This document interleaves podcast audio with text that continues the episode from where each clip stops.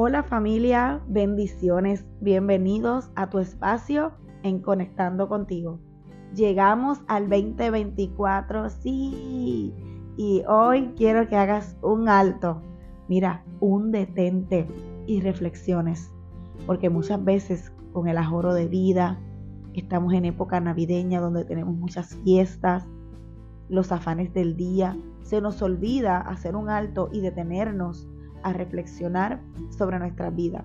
La palabra del Señor me dice en Eclesiastés 3.1, todo tiene su tiempo y todo lo que se requiere debajo del cielo tiene su hora. En otras palabras, hay tiempo para todo. Lo que nos propongamos, si nos organizamos correctamente y de esa manera podemos invertir nuestro tiempo de manera efectiva.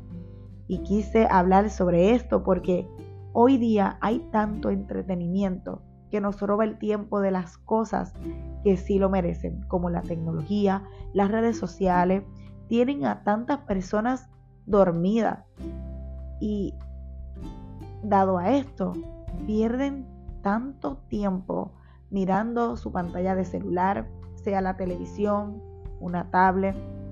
Y como dice la palabra, hay tiempo para todo. Y este capítulo nos habla de los diferentes tiempos que hay. Y que si nos distribuimos de la forma correcta, tendremos el tiempo suficiente para dedicarlo a nuestra familia, a buscar de Dios, a poder ir a la iglesia, a poder ir al trabajo, a poder divertirte, compartir con tus amigos, etc. No obstante, no dejes escapar el tiempo y aprovechalo al máximo si te organizas correctamente. La clave es hacer un balance y no inclinarte más por ciertas cosas que a la larga no le vas a sacar ningún provecho. Hoy estamos a primero de enero y hoy es un buen día para marcar la diferencia y hacer un nuevo comienzo. Como dice en Génesis 1.1, en el principio creó Dios los cielos y la tierra. Así que aprovecha y crea un escenario diferente en tu vida. Tú tienes la potestad de cambiar tu panorama, porque haciendo lo mismo no obtendrás resultados diferentes.